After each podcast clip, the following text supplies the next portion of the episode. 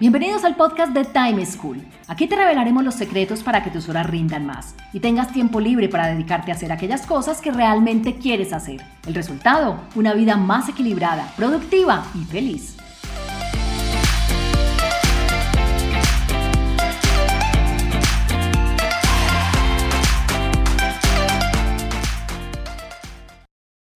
Hola, soy Juan Pablo Lema, un inquieto por la productividad y un estudioso del manejo del tiempo. Bienvenidos a un nuevo capítulo del podcast de Time School, la plataforma integral de conocimiento para aumentar la productividad y aprovechar mejor el tiempo. En nuestro episodio de hoy hablaremos sobre el manejo de la agenda. Piensa que tengas una agenda física o una electrónica. ¿Cómo hacer para potenciar el poder de esta herramienta vital que dictamina todo aquello que hacemos y también lo que no hacemos, dada la tendencia que tenemos las personas de hacer solo lo que está programado? Escuchemos lo que le pasa a Ana, quien desde Medellín nos pide ayuda con el manejo de su agenda para que le demos recomendaciones que le permitan mantenerla organizada, no olvidar lo que anota en ella y en resumen hacer que le ayude en su manejo del tiempo en lugar de agobiarla más. Hola, ¿cómo estás? Mi nombre es Ana y vivo en Medellín. Tengo una dificultad súper grande manejando mi tiempo y es relacionada con mi agenda. Yo tengo una agenda en la que registro todo, absolutamente todo lo que tengo que hacer con mi trabajo pero me cuesta mucho mantenerla organizada. Em, a veces incluso se me cruzan dos actividades o a veces olvido algo que anoté en mi agenda y a veces tengo tantas cosas que hacer en el día que no me alcanza el día para hacerlas. ¿Tú qué me puedes recomendar? Muchas gracias. Lo que le pasa a Ana lo he visto muchísimas veces. Es que una agenda que manejemos sin aplicar algunas recomendaciones prácticas de uso en lugar de ayudar a aumentar nuestra productividad, lo que hace es aumentar nuestro nivel de angustia. Ahora, si yo tuviera que escoger solo una herramienta para gestionar mis actividades, definitivamente escogería la agenda. Porque como dicen por ahí, mi agenda es mi estrategia. Y es que finalmente las personas terminamos haciendo todo aquello que aparece en nuestra agenda. Y si no me creen, ¿por qué piensan que durante el día la mayoría de las personas se la pasan de una reunión en otra y terminan trabajando o haciendo sus cosas en las noches y los fines de semana? Pues porque las reuniones son las que están en su agenda y por eso es lo que terminan haciendo. Por esto, si quieres hacer que tu agenda sea tu mejor herramienta de productividad, deberías. Primero, anotar en la agenda algo más que lo obvio. Segundo, separar en tu agenda tiempo para ti. Y tercero, sacarle todo el provecho. Veámoslas en detalle.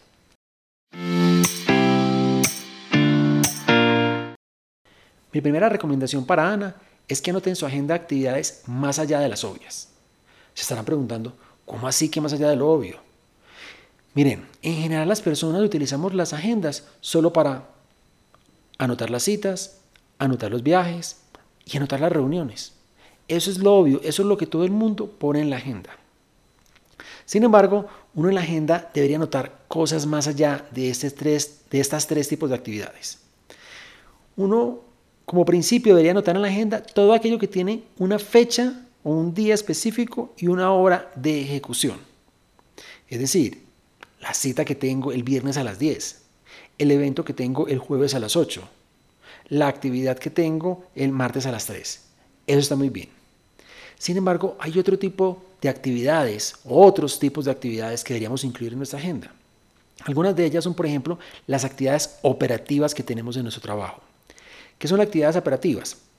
Todas aquellas que se dan por sentado que debemos hacer, pero que nadie nos está diciendo que hagamos. Por ejemplo, leer el correo, leer el correo electrónico, leer los chats, eh, responder cartas, firmar documentos, hacer aprobaciones en el sistema, liberar documentos en un flujo de trabajo. Todo eso son cosas que hay que hacer, que están dadas por sentados, pero que nunca les dedicamos un tiempo específico para hacerlas.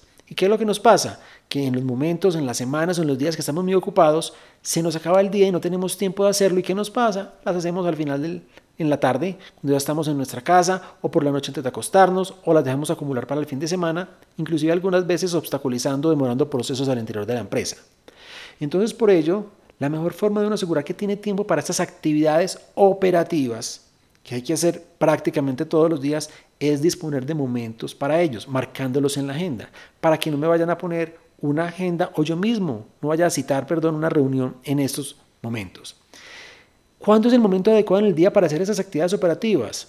La verdad, después de la hora del almuerzo. Cuando llegamos de almorzar, que nuestro nivel de productividad no es tan alto, dado que nuestro cerebro está ocupado con la digestión, es muy adecuado hacer gestiones de correo, llamadas, aprobaciones, liberaciones o ese tipo de actividades operativas. Entonces, si quieren, si regresan a almorzar a la una, se paren de una y media, de una a una y media o de una y media a dos, eh, o de dos a dos y media, cada cual según sus horarios de almuerzo puede gestionarlo, pero marquen ahí media hora. ¿Qué otros momentos son buenos? Al final de la tarde, cuando ya vayan a cerrar, si cierran a las 5, entonces hágalo de 4 y media a 5. Si cierran a las 6, hágalo de 5 y media a 6. Pero marquen ahí media horita. Esas actividades como son operativas no son adecuadas hacerlas a primera hora de la mañana porque es cuando más productivos somos, cuando más energía y más capacidad tenemos. Y son actividades que normalmente no nos demandan. Entonces háganlo en estos momentos en donde tenemos menos capacidad, somos menos productivos y nos van a agotar mucho menos. Lo segundo que debemos incluir que parece raro en la agenda, son actividades repetitivas. Es decir, acciones que hacemos una vez a la semana o una vez al mes o una vez al trimestre o una vez al semestre o inclusive una vez al año, como el informe mensual, el reporte trimestral, eh, descargar eh, las ventas, eh, elaborar los indicadores de el informe de la junta, la presentación para el comité, son actividades que ya sabemos que cada mes hay que hacerlas o que cada semana hay que hacerlas. Si no le generamos un espacio en nuestra agenda, pues nos vamos a comprometer, vamos a aceptar algunas otras reuniones, vamos a programar otros eventos y cuando llegue la fecha indicada de hacer la entrega, vamos a decir, uy, ¿a qué hora lo hago? Y terminamos haciéndolo en las noches o el fin de semana. Entonces, una de las mejores maneras de asegurar que estas actividades repetitivas que cada cierto tiempo debemos ejecutar es tener un espacio indicado en nuestra agenda para ellas. Mi segunda recomendación es que en tu agenda saques tiempo para ti. Así que Ana, incluye en tu agenda tiempo para ti. ¿Cómo así que tiempo para mí? Miren, tiempo para mí es tiempo en el que yo me cito para hacer actividades conmigo mismo, no necesariamente esperando que los demás me citen o yo citando a otros para hacer ese trabajo. ¿Qué tipo de eh, acciones o temas se pueden realizar en ese tiempo? Por ejemplo, tiempo de concentración, tiempo para uno sentarse y pensar, para sentarse y crear, para planear su semana, para planear su año, para planear un viaje, para planear un proyecto, para planear una estrategia. Tiempo inclusive para programarnos. Es súper útil uno tener al final del día 5 o 10 minuticos asegurados por agenda para yo programar mi día siguiente. Al final de la semana, el viernes, 10, 15 minuticos para yo planear mi semana siguiente para yo evaluar cómo me fue y poder tomar acciones de mejora o acciones correctivas para el siguiente periodo. Entonces, este tiempo de concentración es necesario. Si yo quiero desarrollar una, nueva línea de negocio, quiero montar una empresa, quiero crecer la que ya tengo, quiero eh, aprender un nuevo hobby, saquemos tiempo para concentrarnos, tiempo para buscar alternativas, tiempo para evaluar, tiempo para simplemente pensar o crear. ¿Qué otro tipo de tiempo? Yo le damos tiempo de trabajo individual. Y aquí mi mejor recomendación es que los viernes en la tarde, en ese tiempo de concentración de planeación de la semana siguiente que les acabo de hablar, siéntese y revise qué espacios de su agenda de la semana que viene están disponibles y bloqueelos para trabajar usted en cosas individuales, en los reportes que le acaban de pedir, en solicitudes que le van a llegar por email, en cosas que le van a pedir por llamadas, etcétera haga ese viernes que los espacios libres de la semana siguiente le queden marcados como trabajo individual. Un tercer tipo de trabajo o de tiempo para ustedes es preparar reuniones. Cuando nos invitan a una reunión, seguramente hay que preparar una presentación o hay que preparar un informe o hay que leerse un documento. Entonces, cada que alguien los cite a una reunión, validen qué van a tener que llevar. Inmediatamente separan el espacio antes de la reunión el mismo día, uno o dos días antes, dependiendo de lo que van a hacer, que ustedes se aseguren que van a tener tiempo de prepararse y elaborar los documentos o preparar la información que necesitan para esa reunión. Además, cuando uno va a una reunión, normalmente le quedan compromisos o tareas que uno debe hacer. Entonces, cuando salgan de una reunión, también vayan a su agenda y bloqueen espacios para realizar esas tareas o actividades a las que se comprometieron. Porque si no, ¿cuánto las van a hacer? No pueden esperar que por arte o por gracias al Espíritu Santo simplemente se den. No, tenemos que asegurar que se den. Y la mejor forma de asegurar tiempo para poder hacer las cosas es marcando tiempo para ellos. Inclusive cuando hablamos de tiempo para ti, saca tiempo y márcalo en tu agenda para hacer pausas en la mitad de la mañana y en la mitad de la tarde. Tiempo para almorzar, tiempo para que tengas descansos. Recuerden que es tan importante trabajar como descansar y que estos descansos o pausas regulares son los que aseguran tener un buen nivel de energía al final del día. Finalmente, les diría que parte del tiempo para uno es tiempo para actividades personales, tiempo para el gimnasio, tiempo para estudiar, tiempo para leer, tiempo para estar con los amigos. Márquenlo en la agenda. Muchas veces la gente dice, uy, no, llevo un mes que no me veo con nadie. Si usted marca en su agenda y hace citaciones con usted mismo para salir con un amigo, para tomarse un café, para ir a cine con alguien, con seguridad lo va a lograr. O personas que dicen, llevo varias semanas sin verme con mi mamá. Marque en su agenda momentos para verse con su mamá y seguro que va a pasar. Acuérdense, uno termina haciendo lo que está en su agenda. Alguien dirá, y si lleno mi agenda con tantas cosas y me llega algo de última hora, ¿qué hago? Ahí es importante dejar tiempo para imprevistos. Y yo diría que inclusive los tiempos para imprevistos, más que tiempo para otros, son tiempos para mí. Porque se dice que el 20% de las cosas que hacemos las personas en el día son actividades no previsibles, no planeables. Y si usted llena su agenda desde primera hora hasta último minuto, una actividad seguida de otra, cuando le lleguen esos imprevistos, cuando le lleguen estas cosas urgentes o no planeadas, ¿qué va a hacer? Va a sentir que se le desbarata su agenda, va a sentirse frustrado, va a sentir que las cosas no le están funcionando. Entonces la mejor recomendación es que además separe en su agenda cada día uno o dos bloquecitos de tiempo para atender imprevistos. Que si no le llegan, maravilloso, puede aplicarlos en otra cosa, pero si le llegan, va a sentir que tiene cómo atenderlos sin que todo se le desbarate y le genere mayor frustración.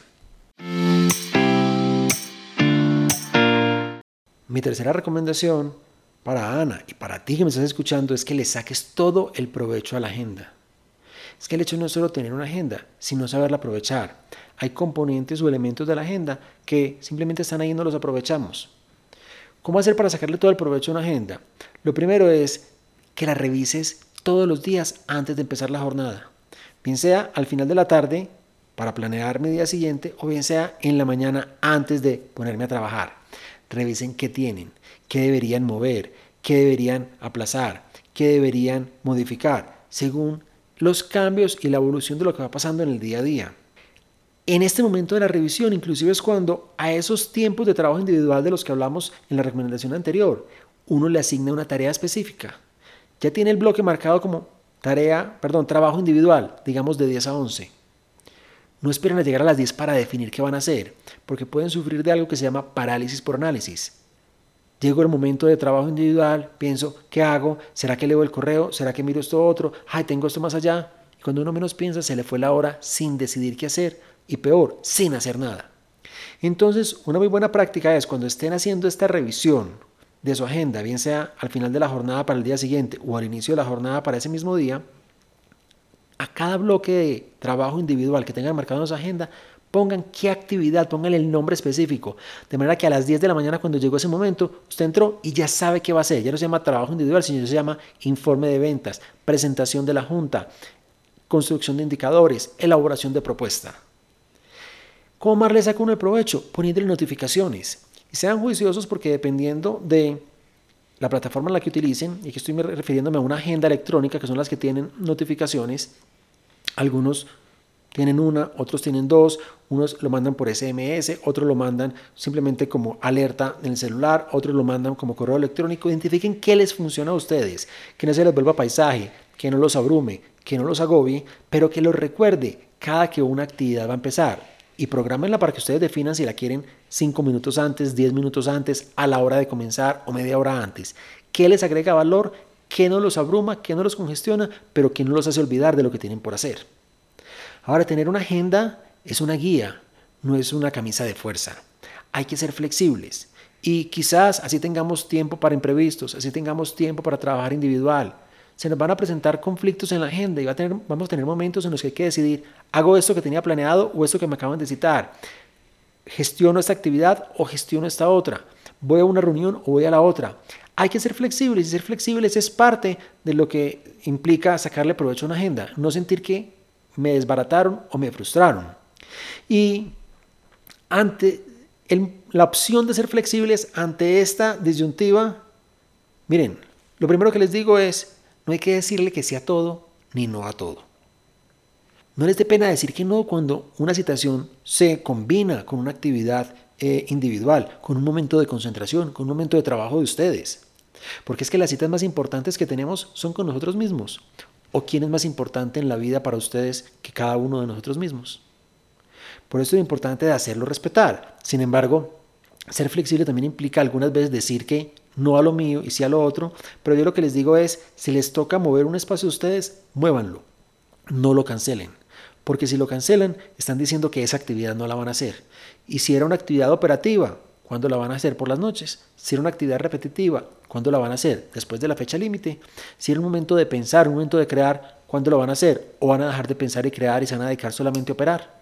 Por eso es lo importante de los momentos de trabajo individual, esos momentos de tiempo para ustedes, si les toca moverlos en aras de la flexibilidad, muévanlos, pero no los cancelen ni los cedan. Concluyendo, si quieres convertir a tu agenda en tu principal herramienta de productividad, que te ayude a lograr todo aquello que quieres y que no te genere angustia, deberías. Primero, anotar en la agenda algo más que lo obvio. Segundo, separar en tu agenda tiempo para ti. Tercero, sacarle todo el provecho. Como les dije, no importa si prefieren el mundo físico o el digital, tengan su agenda siempre a la mano y anoten en ella todo eso que quieres que pase. Ten en cuenta que la única forma de que los sueños se vuelvan realidad es asignándoles un tiempo para que suceda. Bueno, esto es todo por hoy. Los espero en un próximo capítulo con más recomendaciones para que aumenten su productividad. Chao.